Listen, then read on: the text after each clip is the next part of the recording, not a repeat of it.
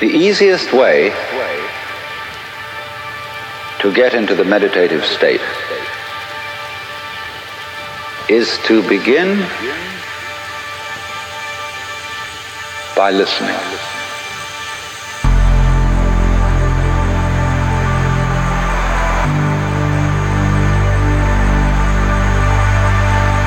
If you simply close your eyes and allow yourself to hear all the sounds that are going on around you, just listen to the general hum and buzz of the world as if you were listening to music.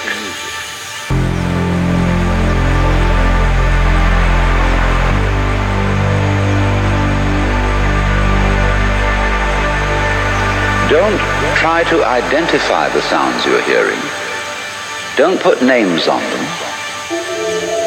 Simply allow them to play with your eardrum. Don't judge the sounds. There are no, as it were, proper sounds or improper sounds. It's all just sound.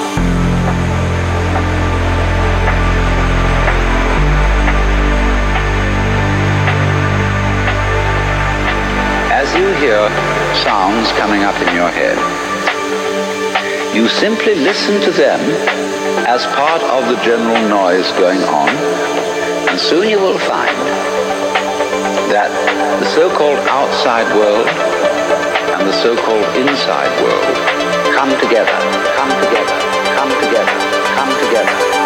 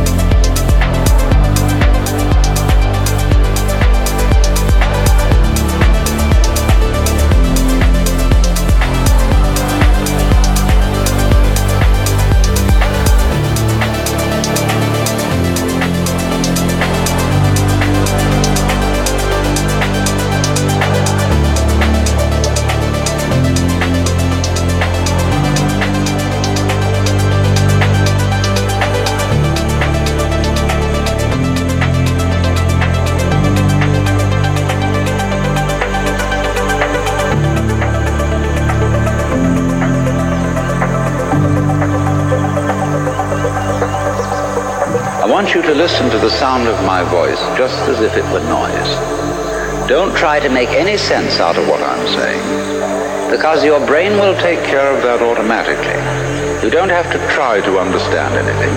Just listen to the sound.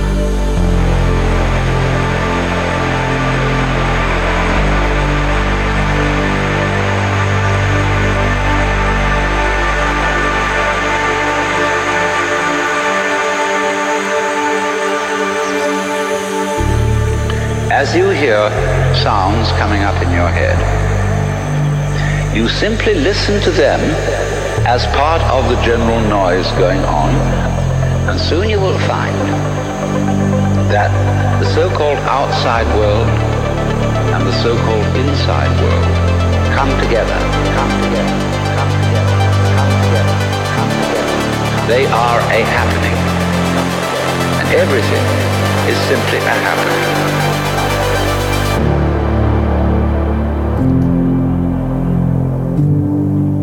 All you're doing is watching it.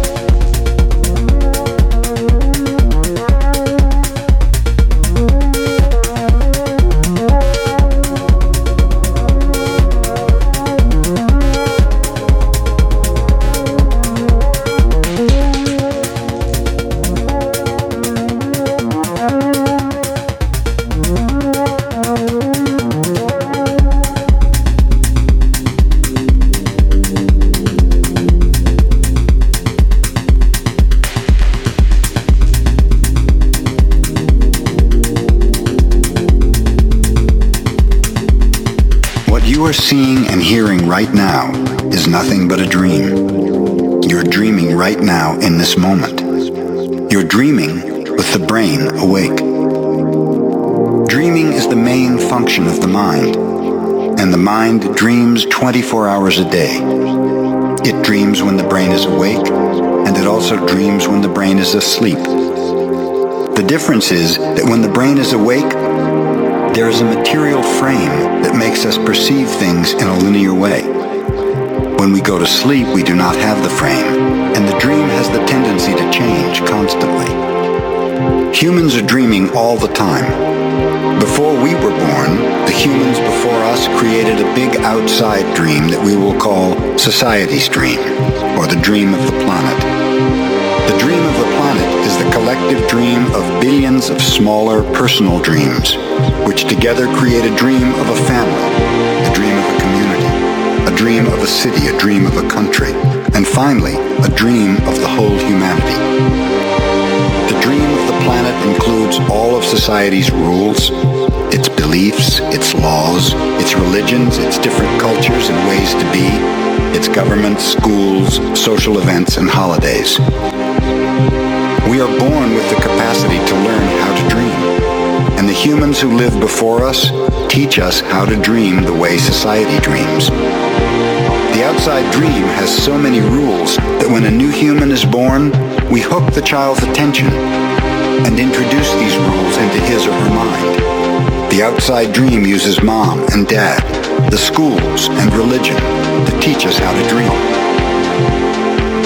Attention is the ability we have to discriminate and to focus only on that which we want to perceive. We can perceive millions of things simultaneously, but using our attention, we can hold whatever we want to perceive in the foreground of our mind. The adults around us hooked our attention and put information into our minds through repetition. That is the way we learned everything we know. By using our attention, we learned a whole reality, a whole dream. We learned how to behave in society, what to believe and what not to believe, what is acceptable and what is not acceptable, what is good and what is bad, what is beautiful and what is ugly, what is right and what is wrong. It was all there already. All that knowledge, all those rules and concepts about how to behave in the world. When you were in school, you sat in a little chair and put your attention on what the teacher was teaching you. When you went to church, you put your attention on what the priest or minister was telling you. It is the same dynamic with mom and dad, brothers and sisters. They were all trying to hook your attention. We also learn to hook the attention of other humans, and we develop a need for attention which can become very competitive. Children compete for the attention of their parents, their teachers, their friends. Look at me, look what I'm doing. Hey, I'm here. The need for attention becomes very strong and continues into adulthood. The outside dream hooks our attention and teaches us what to believe, beginning with the language that we speak. Language is the code for understanding and communication between humans. Every letter, every word in each language is an agreement. Once we understand the code, our attention is hooked and the energy is transferred from one person to another. It was not your choice to speak English. You didn't choose your religion or your moral values. They were already there before you were born. We never had the opportunity to choose what to believe or what not to believe. We never chose even the smallest of these agreements. We didn't even choose our own name. As children, we didn't have the opportunity to choose our beliefs, but we agreed with the information that was passed to us from the dream of the planet via other humans. The only way to store information is by agreement. The outside dream may hook our attention, but if we don't agree, we don't store that information. As soon as we agree, we believe it. This is called faith. To have faith is to believe unconditionally.